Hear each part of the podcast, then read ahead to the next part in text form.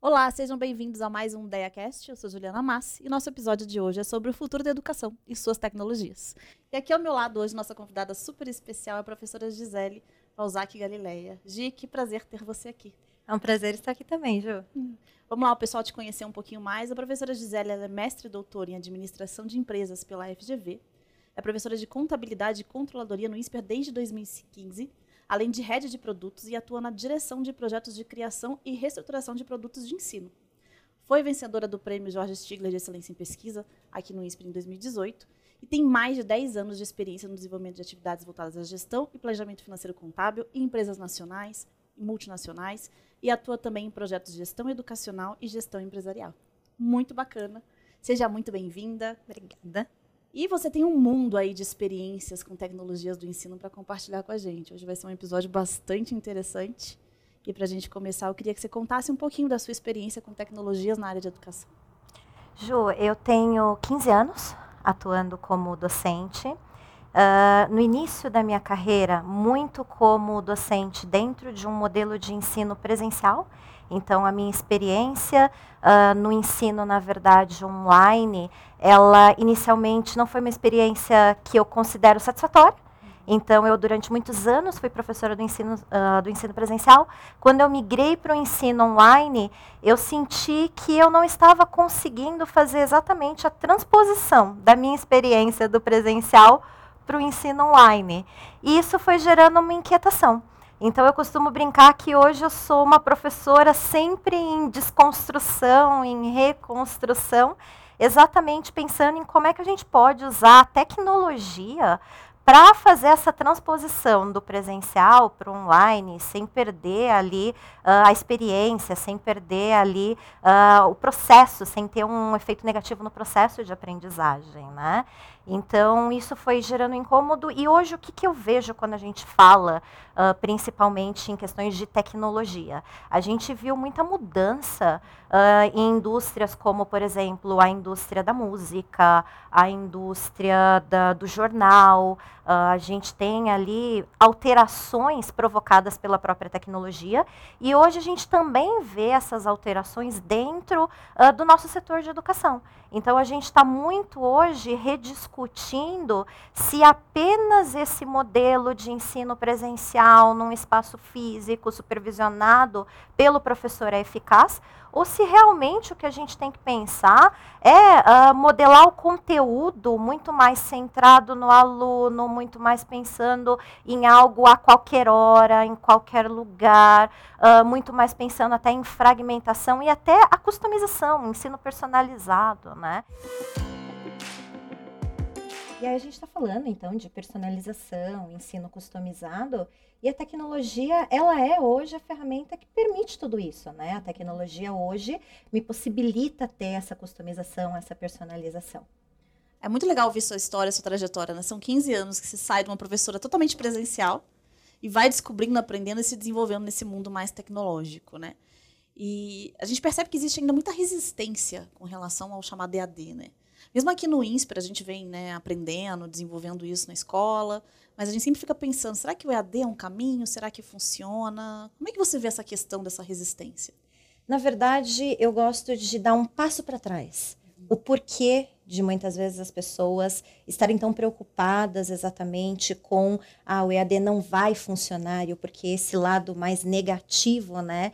uh, do EAD. Quando a gente dá um passo para trás, a gente percebe que é exatamente um pouco da minha história. A nossa formação como docente é uma formação para o ensino presencial.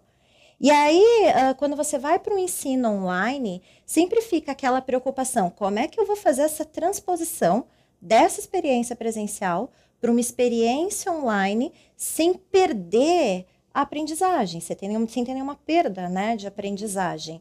Uh, e a insegurança, vai dar certo? Como é que essa ferramenta tecnológica vai funcionar?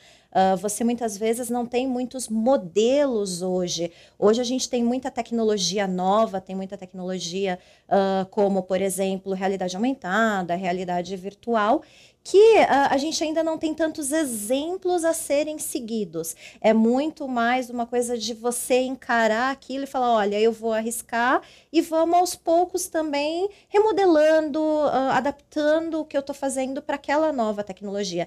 Então eu sinto que a resistência está muito mais nessa transposição. Eu não quero perder nada do que eu oferecia para o meu aluno. Eu quero continuar garantindo valor para o meu aluno nesse processo de ensino-aprendizagem. Então, a resistência está nisso. Como é que eu faço essa transposição, né? É, como é que eu aprendo a fazer isso, Exatamente. talvez, né? Porque é também um processo de aprendizado, né? Sim, é uma descoberta de novas é, ferramentas, né? As é, ferramentas, é. elas estão sendo muitas vezes até testadas, né? Até experimentadas, né? Eu não tenho nada pronto, já empacotado. E, e a gente, professor, volta a ser aprendiz no processo. Eu acho que isso também acaba sendo um, assim, assustador, né? Porque a gente aprende o tempo todo na vida, e aí, de repente, muda o modelo, eu percebo que eu vou ter alguma dificuldade de aprendizado, eu também acho que isso pode ser um pouco assustador. É, você acaba muitas vezes, você está numa posição que uh, é uma posição que muitos te olham como a, a pessoa conhecedora daquele hum. tema, a pessoa que muitas vezes é referência naquele tema. Poxa, mas será que eu voltar e aprender algo novo, eu vou uh, ter algum efeito negativo já na forma como as pessoas me veem? Então, para o professor tem um pouco disso. Eu não quero muitas vezes sair de uma zona de conforto. Eu tenho uma certa resistência em sair de uma zona de conforto, exatamente porque eu tenho uma posição hoje de referência e eu fico muito preocupada em relação a isso também, né? Exato, né? Exatamente. E você acha que a pandemia contribuiu de alguma forma para essa resistência, considerando como se deu o ensino remoto? A pandemia, na verdade, ela tem um lado positivo e um lado negativo. O lado positivo é que a gente pôde experimentar muita coisa. Uhum. Então, a gente acabou muitas vezes se vendo numa situação onde uh, a pandemia me impôs o experimentar, o arriscar, o tentar coisas novas. Agora, o lado negativo disso tudo é que muitos professores, eles estavam dentro de um modelo presencial, eles foram para o modelo online, replicando exatamente o que eles faziam no modelo presencial. Uhum. Então, as aulas muitas vezes viraram uma palestra. Uh, o que é o ensino online versus o que é o ensino uh, praticado durante a pandemia. O que a gente praticou na pandemia não é um ensino online. O que a gente praticou na pandemia uh, nada mais é do que um ensino remoto emergencial. Uhum. a gente aprendeu, teve pontos extremamente positivos, a gente descobriu muitas tecnologias, mas ao mesmo tempo também tem esse lado de você replicar a sua experiência no presencial pro online e a gente fala que a gente, principalmente nos Estados Unidos, muitos artigos surgiram, a gente tem uma discussão na literatura das universidades Zoom. Uhum. Então, o que, que foram essas universidades Zoom, né? Uh, as aulas viraram palestras. E aí a pesquisa apontou que 68% dos estudantes estavam dizendo que não tinha valor, que na verdade eles não aprenderam com aquelas aulas nesse modelo universidade Zoom, né? Uhum.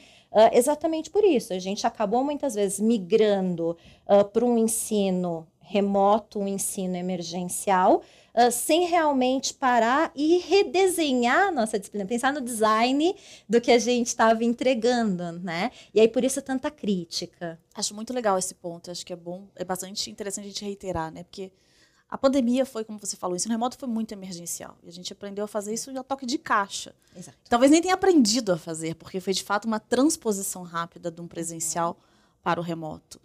E isso acho que ajudou muito a ficar essa imagem de que assim, o ensino remoto não funciona. Será que não?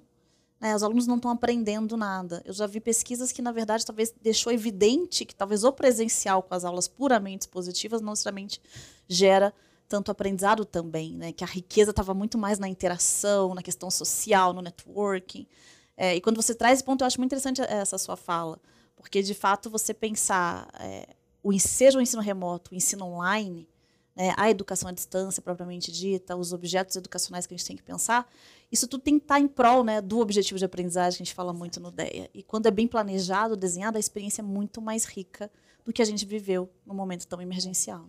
E a gente ficou muito num 880, né? É. Ah, o presencial, ele é ótimo e vamos manter o presencial, dado a experiência que eu consigo uh, entregar para o aluno. Ah, o online agora vai substituir o presencial. Então, assim, a literatura, ela trouxe muito essa corrente. Então, você tem muitos artigos, muitos, muitos pesquisadores que apontaram, olha, uh, o online foi ruim, e uh, houve aqui um efeito negativo no processo de ensino e aprendizagem, uhum. e você tem uma outra corrente que fala: olha, uh, a gente vai acabar com as universidades físicas. Exato. Porque o online é muito melhor que o físico. Eu, uh, particularmente, acredito por que não o ensino misto? Uhum. A gente está falando aqui em expandir o físico com o online, em trazer experiências diferentes para cada momento dentro do objetivo de aprendizagem. Qual que é o nível cognitivo que eu quero trabalhar? Para cada nível cognitivo, a gente tem uma dinâmica que vai ser mais eficaz. Então, é pensar muito mais no nível cognitivo, na dinâmica,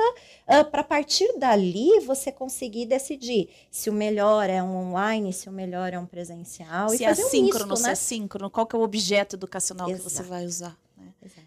E Gi, você está sempre envolvida com o desenvolvimento de cursos, né? Assim, pro digital, fazer objetos educacionais. A gente tem uma parceria, né, como ideia com você já aí, fazendo diversos cursos. E você é muito conhecida aqui por ser fora da caixinha, né? É, e o que, que você vê, vem vindo aí das suas pesquisas, de você estar tá olhando, experimentando? Quais são as grandes tendências aí para o futuro da educação? Hoje a gente tem falado muito em experiências imersivas. Então, hoje a gente está falando muito no uso de realidade aumentada, a gente está falando muito no uso de uh, realidade virtual, em trazer o aluno para uma experiência imersiva. Isso não é nenhuma novidade. Uhum. A gente tem, na verdade, por exemplo, na área de saúde, médicos, uh, você tem, por exemplo, bombeiros, você tem aviadores que já utilizavam a realidade virtual para os seus treinamentos. Então, a gente já tinha o uso de simuladores dentro da medicina, dentro da aviação. Uh, e hoje a gente tem visto o quanto esse ensino, através de experiências imersivas, ele é eficaz. Então a gente tem começado a uh, pensar que é possível trazer isso para dentro de sala de aula, seja num presencial e você ter uma experiência imersiva também com óculos de realidade virtual, num lab, no presencial, ou você levar isso a um custo mais baixo para uma web, para um próprio celular através de realidade aumentada. Então, hoje a discussão em termos de tecnologia, ela está girando muito nisso, as experiências imersivas e como as experiências imersivas, na verdade, elas contribuem para um aprendizado não só individual, mas também para o aprendizado coletivo, né? Hum, legal, muito bom. E nesse meio todo, conta um pouquinho para a gente o que é o FII digital. Eu mesma não conheço esse termo, FII digital. Na verdade, o que, que a gente fala? Quando a gente está falando em experiências imersivas, e principalmente quando a gente fala em metaverso, né? Uhum. Quando a gente fala em experiência imersiva, quando a gente fala em metaverso, a gente está falando na expansão do físico pelo digital e trazendo também uma vertente social. O termo digital, na verdade, ele foi um termo criado uh, por um pesquisador chamado professor Silvio Meira, da Universidade Federal de Pernambuco. Ele criou esse termo exatamente para uh, colocar na mesa essa ligação entre físico, uh, o digital expandindo esse físico, por isso digital, mas sem deixar de lado aqui um pilar muito importante que é o pilar social. É mostrar que o digital ele também precisa de um feedback ele também precisa de um debriefing, que esse digital ele é a expansão do físico, mas ele vai ter também aqui uma dinâmica muito gostosa de interação entre pessoas, na forma agora de avatares, porque Sim. a gente está falando em metaverso, uhum. mas eu começo a ter interação entre pessoas numa realidade totalmente tridimensional. Legal você trazer o metaverso, né? Qual que é o papel dele nisso tudo?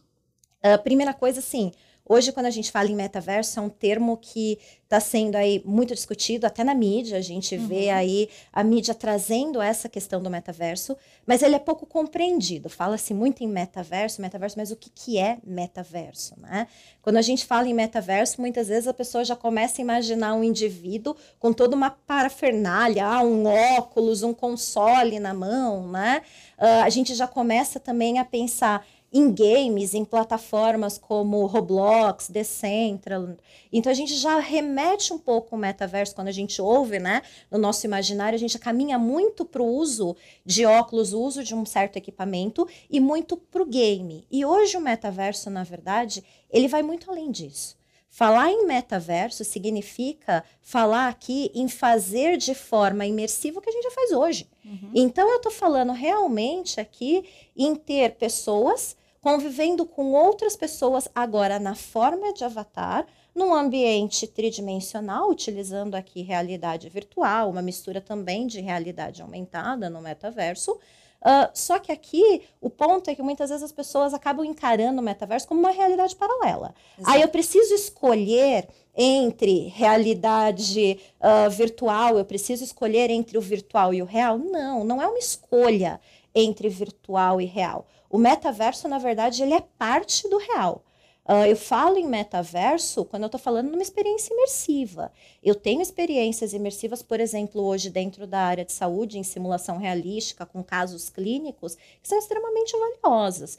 Então, falar em metaverso hoje é pensar realmente numa experiência imersiva, numa experiência, na verdade, que vai expandir o que a gente já faz na vida real, mas não é nada paralelo, não é o abandono ou a real. substituição ou a realidade. substituição, não. Em nenhum momento a gente está falando disso, né? Hum, muito legal. Acho que tem esse movimento muito do metaverso, acho que o Facebook contribuiu isso quando vira meta, né? Uhum. Até de falar dos terrenos, as pessoas comprando terrenos nesse mundo, e acho que isso ficou essa sensação um pouco de vai substituir? O que, que, será da juventude? Como será o desenvolvimento das competências dentro de um universo tão digital? Que vai ser uma vida paralela. Vai ser uma vida né? paralela. Então é eu estou deixando a minha é. vida real para viver uma vida paralela no mundo virtual. Não, não é isso, né? Então o metaverso ele vai muito além disso. É muito legal você trazer isso para desmistificar um pouco que às vezes gera o preconceito que a gente cai lá desde o EAD, né?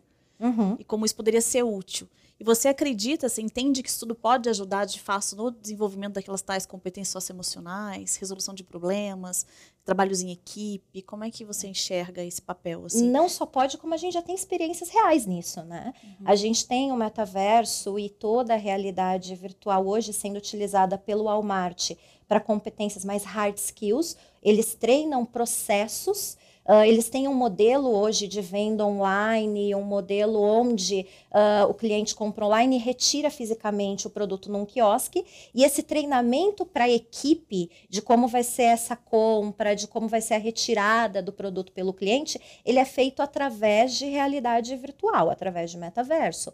Então eu já estou falando de uma hard skill. Ah, tá bom, mas e como é que fica a soft skill, né? Uhum. A gente tem, por exemplo, também no mercado americano, uma empresa de telefonia. Essa empresa de telefonia ela tem uma preocupação muito grande como é que os colaboradores vão lidar com um cliente que não está satisfeito, um cliente que está irritado com o serviço que foi entregue para ele. E eles trabalham muito com a questão aqui de comunicação, com a questão de entender a, a insatisfação né, desse cliente, o ouvir, uhum. né? Então, a escuta ativa, o entender, a empatia, eles estão trabalhando isso através do próprio metaverso e da realidade virtual. E quando a gente fala principalmente em comunicação, Uh, o metaverso, uma experiência imersiva né, uhum. em metaverso, ela é um ambiente que traz uma segurança e eu me sinto mais à vontade, muitas vezes, de desenvolver uma habilidade de falar em público dentro do metaverso, ali apresentando para um conjunto de avatares, do que apresentando para pessoas no, no, mundo físico, né? Uh, para pessoas reais. Então, eu estou num ambiente onde eu me sinto mais à vontade e num ambiente onde eu me sinto segura e, consequentemente, o desenvolvimento dessa habilidade ele se torna um pouco mais fluido. Uhum. Uh, gente, por exemplo, cultura. Também tem uma empresa americana que durante a pandemia a gente discutiu muito isso, né? Como é que você, com o teu funcionário uh, trabalhando em home office, como é que você faz para mostrar para eles quais são os valores, qual é a cultura da empresa? A gente tem uma rede de supermercados nos Estados Unidos que trabalha muito com produto orgânico e o principal valor dela é a empatia.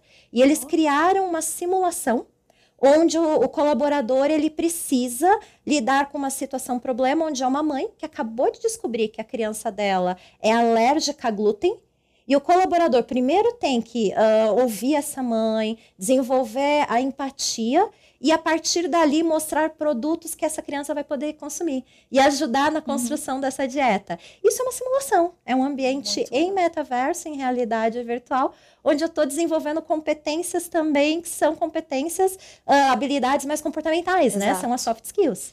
Você está ouvindo você narrar esse mundo de cases que você conhece, uma pergunta assim muito de curiosidade, sabendo que você não é a pessoa que, que desenvolve esse software, né? Mas é alguém que está ali pesquisando, conhece e, e, vem vivenciando isso tudo.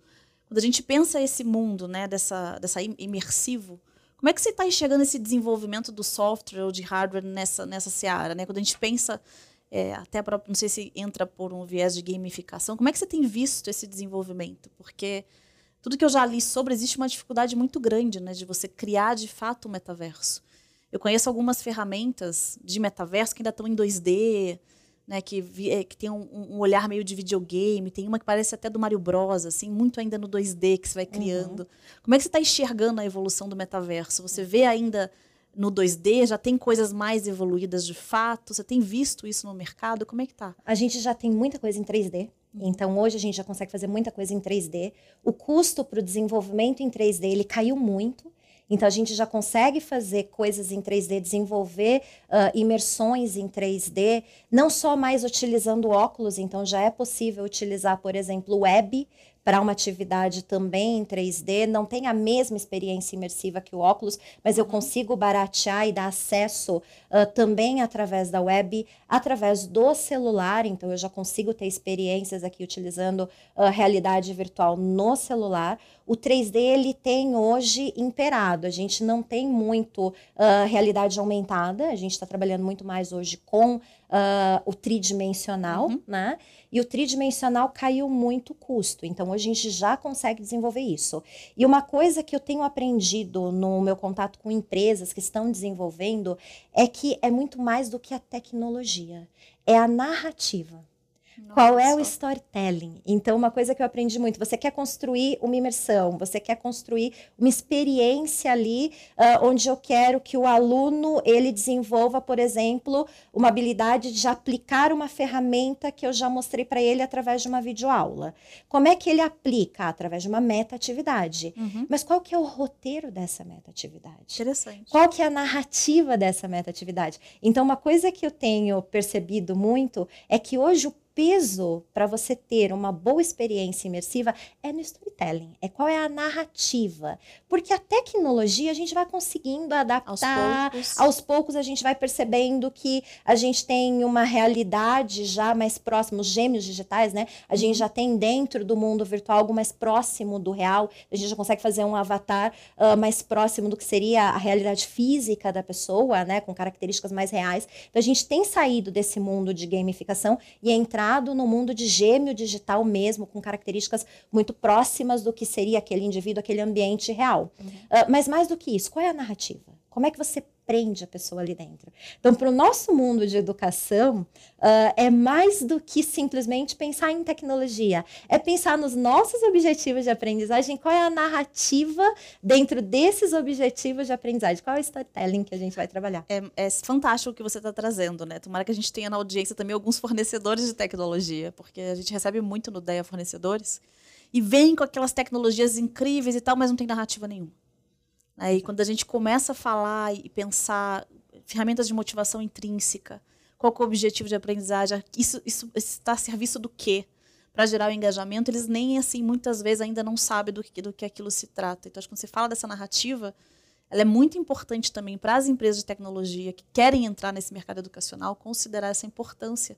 Porque é isso que gera engajamento, né? Exato. É isso que gera essa motivação é. e faz o aluno de fato aprender, né? É, e o metaverso ele tem duas etapas, né? Eu falo em engajamento, eu falo em investigação.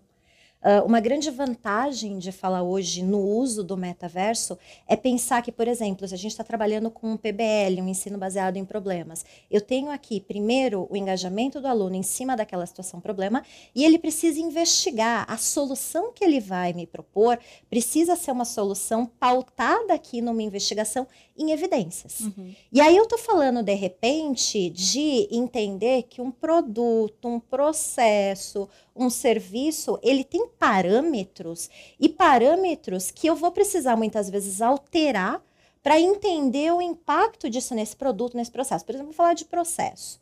Eu vou mudar um layout e eu quero entender como essa mudança de layout afeta aquele processo. Muitas vezes eu não consigo fazer essa mudança física. O uhum. custo de se fazer essa mudança física e entender o impacto disso no processo é um custo muito alto. Eu consigo fazer esse tipo de simulação no metaverso. Legal. O metaverso é um ambiente para experimento.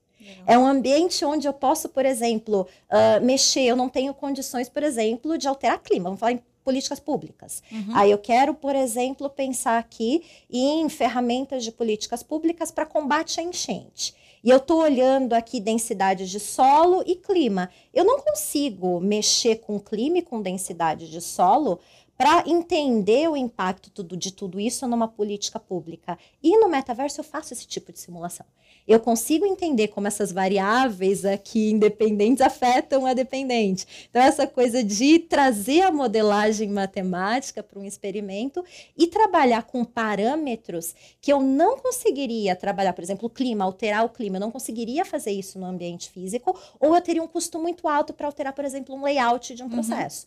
Uhum. O metaverso me permite isso. E tem alguma coisa no metaverso que você acha que ainda tem algum impedimento para ajudar o desenvolvimento das habilidades, tanto hard skills quanto soft skills? Você enxerga alguma coisa que ainda não é possível ser feita? Ou que está em processo de talvez você evoluir um pouco mais? Como é que você enxerga isso? Hoje, na verdade, quando a gente fala muito na tecnologia, eu consigo entregar experiências já uh, em realidade tridimensional com um custo baixo, mas muitas vezes essas realidades tridimensionais com um custo baixo, elas acabam sendo um pouco mais também superficiais. Uhum. Para eu conseguir, por exemplo, te colocar num ambiente imersivo, onde você uh, se desligue completamente da sua realidade ali, do mundo à sua volta e entre realmente naquele ambiente imersivo, eu preciso, por exemplo, de um óculos. E o óculos, ele ainda é caro. Uh, eu quero, por exemplo, fazer com que você ande, que é o caso da própria meta. A meta ela precisava fazer com que os avatares andassem. Só que o óculos ele não pegava movimentos da cintura para baixo. Então, como é que eu pego o seu movimento corporal para colocar dentro de um avatar nessa experiência imersiva, para que você se sinta realmente envolvido com essa experiência. Então, hoje a gente consegue sim fazer uma entrega, que é uma entrega que já uh, evolui bastante no que a gente tem feito no ensino tradicional. Eu consigo trazer algo que vai ser super positivo, mas ao mesmo tempo, a tecnologia, ela ainda, ou ela é cara, ou ela ainda está em desenvolvimento, por exemplo, para movimentos, movimentos faciais, movimentos corporais. Eu tenho isso, mas eu tenho que fazer em estúdio estúdio. Uhum. Eu tenho que fazer num lab, eu preciso O nível de complexidade óculos. ainda é muito alto, Isso, né? bastante. É legal. Não, eu fico aqui imaginando, né? É, quando eu coloco esses óculos para qualquer tipo que seja um game, como eu não sou uma nativa digital, eu fico imaginando como é que vai ser para os nativos, né? Eu passo muito mal. Se eu ficar cinco Sim. minutos com ele, eu não dou conta. E eu fico pensando, imagina como é que eles vão fazer. Talvez os nativos digitais não tenham esse problema, mas eu que ainda sou de uma geração que começou analógica, quando eu coloco, não, não dá. Mas existe uma pesquisa, é. existe é. um estudo né, da Neuroscience.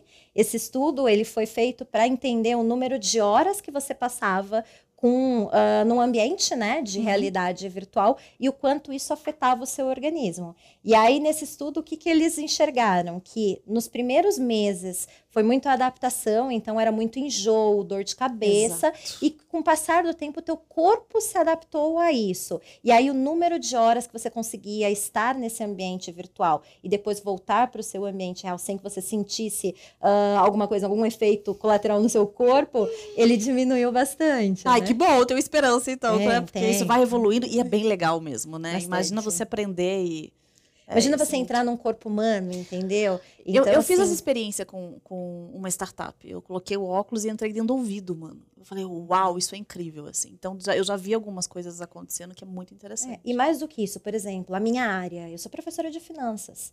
Eu tenho, às vezes, muita dificuldade que meu aluno entenda o processo de formação de custo de um produto, de um serviço, porque ele não conhece um processo fabril. Eu vou colocar o meu aluno dentro de uma fábrica. Eu tenho um gêmeo digital de uma fábrica e eu consigo fazer com que ele interaja com o processo fabril e entenda, olha, se ele diminuir o volume, ele aumenta o custo. Isso deixa de ser algo simplesmente matemático e passa a ser uma memória viva para ele, porque ele interagiu com o produto, ele entendeu o impacto do custo e a relação entre custo, volume e lucro. Então eu começo a levá-lo para uma situação que é uma situação, na verdade, que gera uma memória viva para ele, né? Então, a grande vantagem da experiência imersiva é isso, eu tangibilizo. É muito legal o que você está trazendo, até por ser professora de finanças, né? A gente escuta de outros professores de finanças a dificuldade de pensar dinâmicas, objetos educacionais, porque assim, é finanças, eu tenho que ir para a lousa, o aluno faz cálculo, né? E quando você traz essa riqueza, fala, uau, viu como dá para fazer, é. né? Como que eu tiro o aluno do Excel? Como você tira o aluno do Excel? Como eu tiro o aluno do Excel e faço com que ele simule uma situação e ele veja ali na frente dele, nossa, eu tirei essa lata daqui da minha linha de produção e por ter tirado essa lata, o custo de toda a minha produção foi impactado, entendeu? Objetivos uh, de ESG, né? A gente fala hoje muito objetivos ambientais, governança. Então, quando a gente está falando em uh, princípios aqui ESG, como é que eu explico para um aluno que esses princípios ESG, eles inicialmente vão aumentar o custo? Ele precisa entender o que está acontecendo por trás, né? Uhum. Então eu consigo simular isso, por exemplo, dentro do agronegócio. Sensacional. E o engajamento aumenta, né? A aprendizagem aumenta porque o aluno vê valor, né? Tem Exato. propósito, né? Do que ficar só na lousa e às vezes vendo um cálculo que ele nem entende para que aquilo é tão relevante.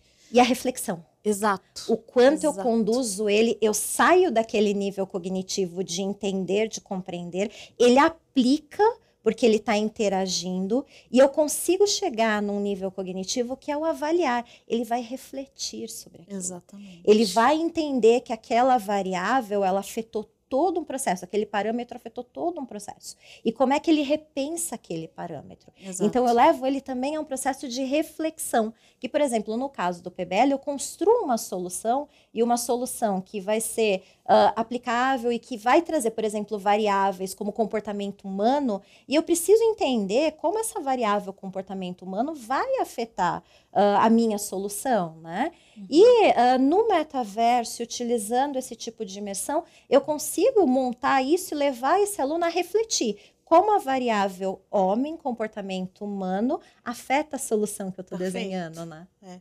Isso é muito legal porque a gente vai, de fato, usando essas ferramentas todas para atingir níveis cognitivos mais altos. Né? Exato. Que eu acho que, voltando ao nosso tema inicial, que a gente está falando do EAD, esse preconceito que se tem, essa resistência toda, é que de fato tem-se uma visão de videoaula, né, de um e-book, que geralmente trabalha níveis cognitivos mais baixos. Né? E quando a gente vai, de fato, para essa realidade tão imersiva, você começa, de fato, a desenvolver os níveis que, como você falou, de avaliar, quem sabe até criar. E, e por que, que a videoaula precisa ser esse modelo de videoaula, Exato. simplesmente onde o aluno senta na frente do computador e ele assiste um vídeo? Hoje já é possível transformar uma videoaula num holograma e colocar isso, por exemplo, numa cápsula de vidro. Tô adorando o pessoal tá, tá ouvindo tá... aqui. A gente já vão registrando essas ideias é. da professora Gisele, que a gente vai no DEA adotando para poder distribuir para os professores. A gente já aí. consegue, por exemplo, colocar o aluno dentro de uma cápsula de vidro, de um objeto 3D, uma cápsula, e toda aquela videoaula, ela sendo, na verdade, refletida a 360. Então, eu estou dentro de uma cápsula de vidro, eu estou olhando para a direita, para a esquerda, para todos lá, para cima, para baixo, e estou vendo aquela videoaula sendo refletida. Então, isso faz até com que eu me engaje Total. nesse nível mais uh, básico, que é o compreender, que é o entender, onde eu uso uma dinâmica, que é uma uhum. videoaula. O engajamento nessa dinâmica é outro se eu transformo isso num holograma dentro de uma cápsula de vidro. Exato. E eu usei o teu material, eu usei a tua videoaula, eu só simplesmente apliquei uma tecnologia na sua videoaula. Sensacional, Gia. Vamos te usar muito aí para a gente trocar e você trazer os insights para todo o nosso time aqui de produção Perfeito. audiovisual do INSPER criar esses objetos educacionais tão legais assim. É, expor os alunos a um ambiente de tarefas online não garante aprendizagem. Na verdade, a experiência de aprendizagem tem que ser guiada, envolvente, com feedback e de briefings diagnósticos e de desenvolvimento dos objetivos traçados. Pensando nisso, você acredita que o planejamento para o ensino online seja mais trabalhoso do que o tradicional? Na verdade, não é uma questão de ser trabalhoso. Eu estou falando em feedback, eu estou falando em debriefing. Como é que eu faço agora um passo anterior? Como é que eu faço a coleta e a análise da evidência para poder dar um feedback, para poder ter um debriefing. O debriefing está muito relacionado a eu avaliar a sua ação e através da minha avaliação da sua ação, eu mostrar, processo, construir processos de melhorias, eu mostrar o que, que pode ser alterado naquela atuação, onde eu consiga, de repente, elevar ali, uh, o grau de aprendizagem ali, conseguir ter uma atividade com maior sucesso, né? Então, assim, como é que eu faço isso dentro de um ambiente de ensino online? Se eu estou com uma videoaula, por exemplo, como é que eu coleto evidências de aprendizagem numa videoaula. Uhum. O aluno está assistindo, ah, eu vou fazer a coleta através de inteligência artificial, movimento facial na câmera. Mas mais do que isso, como é que ao final dessa videoaula eu coloco perguntas disparadoras, eu faço uma chamada à ação, e através dessas perguntas disparadoras, dessa chamada à ação, eu consigo efetivamente ter a coleta para depois fazer a análise dessas evidências e conseguir te dar um feedback, conseguir uhum. ter um debriefing verdadeiro, né? Uhum. Então não é que ele seja mais trabalhoso, é que eu preciso repensar muitas vezes uh, como é que eu estou fazendo essa coleta de dados e muitas vezes usar a tecnologia para isso. Inteligência artificial hoje é uma ferramenta que me permite fazer esse tipo de coleta e análise desse tipo de dado. Então, eu não estou falando mais simplesmente da experiência imersiva. Uhum. Eu estou falando de uma combinação de tecnologias. Eu vou ter a experiência imersiva como um ambiente onde o aluno vai estar tá interagindo e eu tenho a inteligência artificial aqui, muito mais na parte de analytics, coletando esse dado, me ajudando a analisar esse dado dentro de um storytelling que eu construí, dentro de uma narrativa e os pontos onde eu mapeei, que são os pontos onde a inteligência artificial vai fazer a coleta desse dado. Então, isso hoje é o que precisa ser pensado dentro de um ensino online. É como é que a gente usa inteligência artificial, experiências imersivas, exatamente para poder ter um feedback para poder ter um debriefing. Ensino uhum. online sem feedback, sem debriefing, ele não é realmente algo que a gente possa falar, ah, o aluno aprendeu. Eu só consigo falar se o aluno aprendeu ou não quando eu tenho realmente esse feedback, quando eu tenho esse debriefing, né? E é muito legal te ouvir, porque quando a gente faz, né, nos cursos do DEI, a gente tem o curso de desenho de disciplina, né, para formar o professor, para auxiliar no desenho de novas disciplinas, desenhos de cursos, sejam presenciais, sejam online. E a lógica é a mesma, seja um formato ou outro. Se a gente está preocupado com a aprendizagem, a gente pensa o objetivo de aprendizagem, o nível cognitivo, se ele está adequado à carga horária de curso, ao seu público-alvo. Então, muitas vezes a gente recebe feedbacks dos professores, e eu falo muito, não é trivial desenhar uma disciplina. Então, quando você vai pensar uma disciplina online, ela também não vai ser trivial, mas a, a presencial também não deveria ser. É. Porque se você está preocupado com a aprendizagem, nada disso é trivial. Uhum. Né? Só fica aparecendo quando é muito fácil, quando de fato você está muito focado em conteúdo, vai só expor e não está preocupado no desenvolvimento de habilidades. E o teu conteúdo não está nem centrado no aluno? Exato. Né? Como é que Aí realmente parece que pensar online é muito mais difícil, sim. mas a lógica, o princípio sim, é o mesmo para qualquer sim. modelo. É, porque a pessoa pensa, ah, porque eu estou no presencial, essa coleta uh, da evidência é mais fácil. Não necessariamente. Se Exatamente. você não construiu a narrativa da forma correta, baseado aqui em qual era o seu objetivo, a dinâmica certa para esse objetivo de aprendizagem, pensando no nível cognitivo, senão também não vai conseguir fazer a coleta no modelo presencial. Exato. É que muitas vezes as pessoas acham acham que os professores, principalmente, às vezes eles têm essa falsa ilusão de que, olha, porque eu estou observando o aluno, eu sei se ele aprendeu ou não. Exato. E não necessariamente. E no online, como eu não observo, ah, é muito, muito mais, mais, difícil, difícil porque exatamente. eu não observo, né? Exatamente. Mas a gente tem, por exemplo, a inteligência artificial que vai observar o aluno no meu lugar, é, né? Mais fácil ainda, é. né? E Gi, assim, dentro da sua toda essa trajetória, essa bagagem incrível de tecnologia, foi difícil para você mergulhar nesse mundo? Era uma coisa que você já acreditava? Até pensando em quem está nos ouvindo, né? Uhum. Que às vezes tem esse receio todo, essa resistência à tecnologia. Como é que foi essa virada de chave da Gisele presencial de Gisele digital, diria assim? Nesse seu processo como professora e aprimoramento contínuo no tempo. Foi um desafio para você? Teve algum momento que caiu uma chave? e falou, nossa, é isso aqui que eu acredito, é para esse caminho que eu vou. Mas para as pessoas ouvirem e pensarem, olha que legal, se a Gisele conseguiu, eu também uhum. posso conseguir, né? A pandemia para mim foi o grande estupim, foi o grande divisor de águas para mim. Uh, antes da pandemia, dado ao que eu conhecia de recursos tecnológicos para um ensino online, eu também tinha essa crença que a qualidade do ensino presencial era superior ao ensino online. Então eu venho de um momento onde eu tinha essa crença. Eu gravei muitas horas de aula em estúdio e eu particularmente não gostava de me assistir. Uhum. Então eu olhava as minhas aulas gravadas e falei assim, gente, mas se eu não estou suportando uh, me assistir, se eu não consigo eu mesma acompanhar as minhas aulas, por que, que o aluno conseguiria?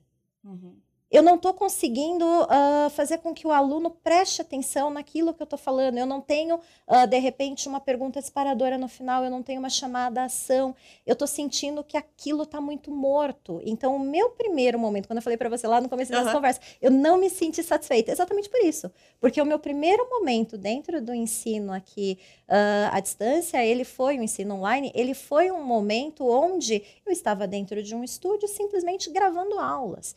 E uh, eu não me sentia ali como alguém que realmente estava uh, contribuindo para o processo de aprendizagem. Uhum. Eu comecei a revisitar um pouco isso durante a pandemia. Durante a pandemia, eu estava num momento onde, olha, eu não tenho mais como estar no presencial. O meu aluno está ali. O meu aluno está numa videoconferência comigo. Como é que eu engajo o meu aluno através da videoconferência? E aí você começa a entender uh, um pouco mais quais são as ferramentas que você tem. Ah, eu vou usar um Miro, eu vou usar um Padlet, eu vou fazer uma discussão aqui, eu vou colocar ele em pequenos grupos. E aí a gente vai começando a pensar em outras dinâmicas. Então, a pandemia me levou a buscar outras dinâmicas para gerar esse engajamento dentro da videoconferência. E aí você começa a perceber que já existe tecnologia, mas ela não está sendo aplicada. E que ela aplicada da forma correta, você consegue ter sim um ensino uh, à distância, um ensino online, que é um ensino que entrega valor para o aluno. Né? Muito bom, muito legal. E em termos de escola, o que, que você gostaria de ver mais aqui no INSPER, né, no que diz respeito a tecnologias para educação? Eu tenho, assim, um grande sonho em termos de compartilha, compartilha. um grande sonho assim em termos de tecnologia aplicada à educação que está muito ligado à gestão da aprendizagem. Hoje a gente tem todo um processo de gestão da aprendizagem, onde é um processo que eu avalio se o aluno aprendeu ou não, num período muito mais pós-disciplina, ele terminou uhum. a disciplina, ele concluiu a disciplina, e aí ele faz uma avaliação que muitas vezes é um quiz, em um ambiente controlado, o professor está ali acompanhando, e ele está resolvendo aquele quiz, e aí ele sai daquele, daquele quiz, e eu, instituição de ensino, tenho uh, um indicador do processo ali de aprendizagem, eu sei quais foram os gaps. Tá, o aluno saiu com um gap e eu identifiquei isso. Eu trabalho isso para a próxima turma. Exato. E aquela turma? E aquele aluno que tem um gap? Então, isso me incomoda muito. Se aquele aluno tem um gap e eu identifiquei isso, e agora eu trabalho isso com a turma uh, subsequente e eu deixei de lado aquela turma anterior, como é que eu posso fazer isso? Uhum. Então, hoje, particularmente, eu entendo que uh, o uso da experiência imersiva me permite, no momento que eu identifiquei o gap, eu já colocar dentro dessa experiência como construir uma árvore de decisão. Então, a ideia é uma construção de uma árvore de decisão onde ele passou pela primeira etapa da experiência imersiva. Ele não teve ali Uh, eu não conseguia atender em termos de objetivo de aprendizagem, eu não consegui que ali eu tivesse evidências de que ele realmente cumpriu com tudo que eu esperava para dizer, olha, ele aprendeu, ele atendeu esse objetivo de aprendizagem, ele não passa para a próxima etapa. Uhum. Ele vai para um galho ali intermediário dessa árvore de decisão, onde eu forneço para ele outros materiais, uma outra experiência e eu vou preenchendo esse gap. E depois ele volta. Eu acho que uma coisa importante que a gente tem que entender é que as pessoas aprendem de forma diferente. diferente. E eu posso muitas vezes combinar caminhos diferentes que vão desembocar no mesmo objetivo. E eu tenho pessoas que já foram numa linha reta e atingiram aquele objetivo perfeito, mas eu tenho pessoas que não atingiram. Então, para essas pessoas, eu vou ter que colocá-las em galhos intermediários e depois Perfeito. desembocar naquele objetivo.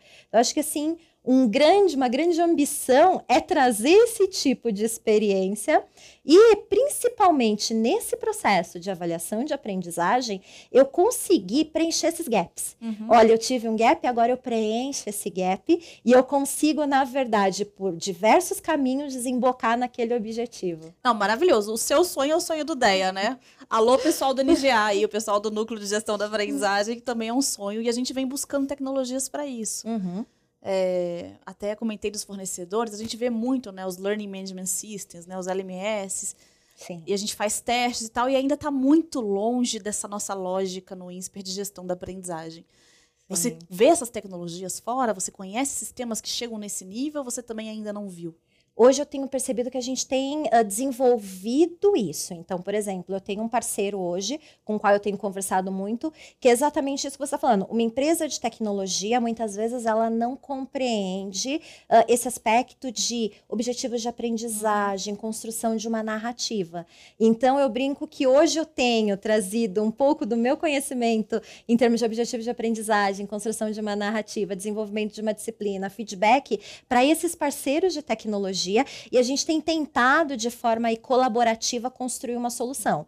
Para mim isso é uma combinação, como eu falei, de inteligência artificial Perfeito. com experiência imersiva. Uh, eu acredito que sim, num curto espaço de tempo a gente vai ter uma solução como essa. Eu tenho aí conversado com parceiros que eu percebo que eles têm esse interesse e hoje a gente tem conseguido chegar em algo que já é um possível MVP. Uhum. Então, num curto espaço de tempo, a gente sim vai conseguir uh, ter uma entrega como essa, mas é essa junção. Eu preciso preciso que uh, ter o braço de tecnologia, na verdade, junto com o braço de educação. Então, às vezes, os próprios professores, eles têm um receio. Ah, mas se vai entrar tecnologia, vai entrar, vai entrar inteligência artificial, eu vou ser substituído. Pelo contrário, eu dependo de você exatamente para esse processo. Você vai deixar de ser um supervisor dentro de sala de aula e você vai passar a guiar esse aluno. Você vai passar, na verdade, dentro Facilita de tudo o seu trabalho, de fato. Você vai ser um facilitador, Exato. né? É. Então, assim, hoje a gente percebe que que sim, eu acredito muito que num curto espaço de tempo a gente vai ter MVPs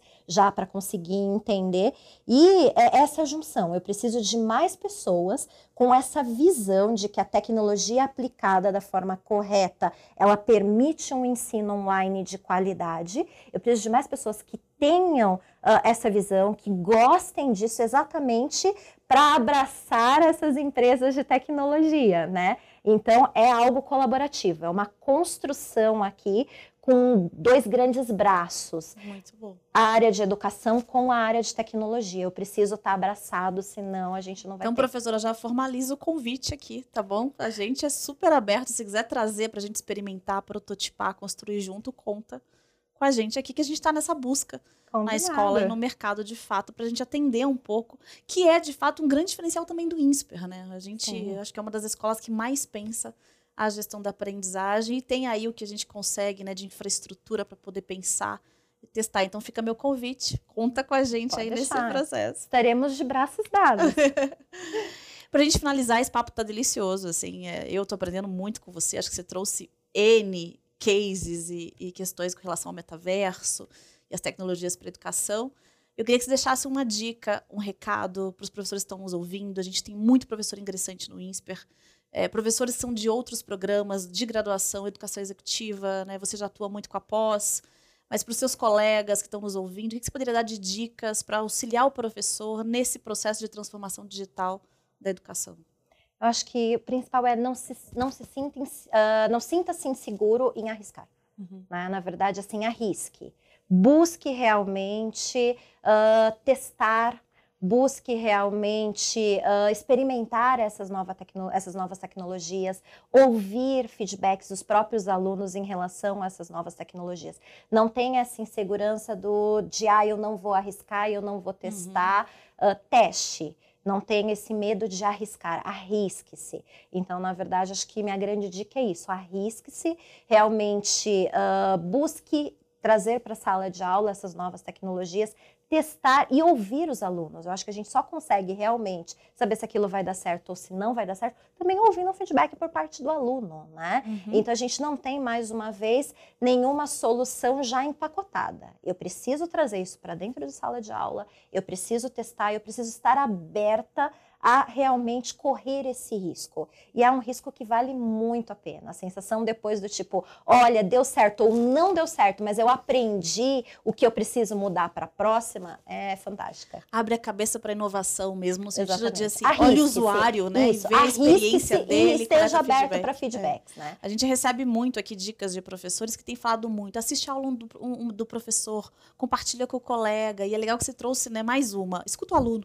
Uhum, sim. Né? Testa com sim, ele, testa. coleta feedback. O aluno é. vai te dizer se funciona exato, ou não. Exato. Ele é a ele melhor é pessoa. Público, né? exato. Né? A gente precisa, na verdade, buscar soluções para atender as dores dos alunos. E não ficar buscando alunos para as nossas as soluções, exato, né? É, é. Então, assim, eu não quero um aluno para minha solução. Pelo contrário, eu quero uma solução para aquele aluno. Se a solução é para ele, se o ensino, se o conteúdo tem que ser centrado nele, eu preciso ouvi-lo. Arrisque-se não tenha medo de ouvi-lo. Isso é o aprendizado centrado no aluno. Exato. Ele é o nosso protagonista, a gente tem que pensar. Gia, uma alegria imensa estar aqui com você. Foi muito bom, muitíssimo obrigada. Espero vê-las em novos episódios aí. Eu que agradeço. muito obrigada. obrigada. Pessoal, a gente se vê na próxima. Até mais.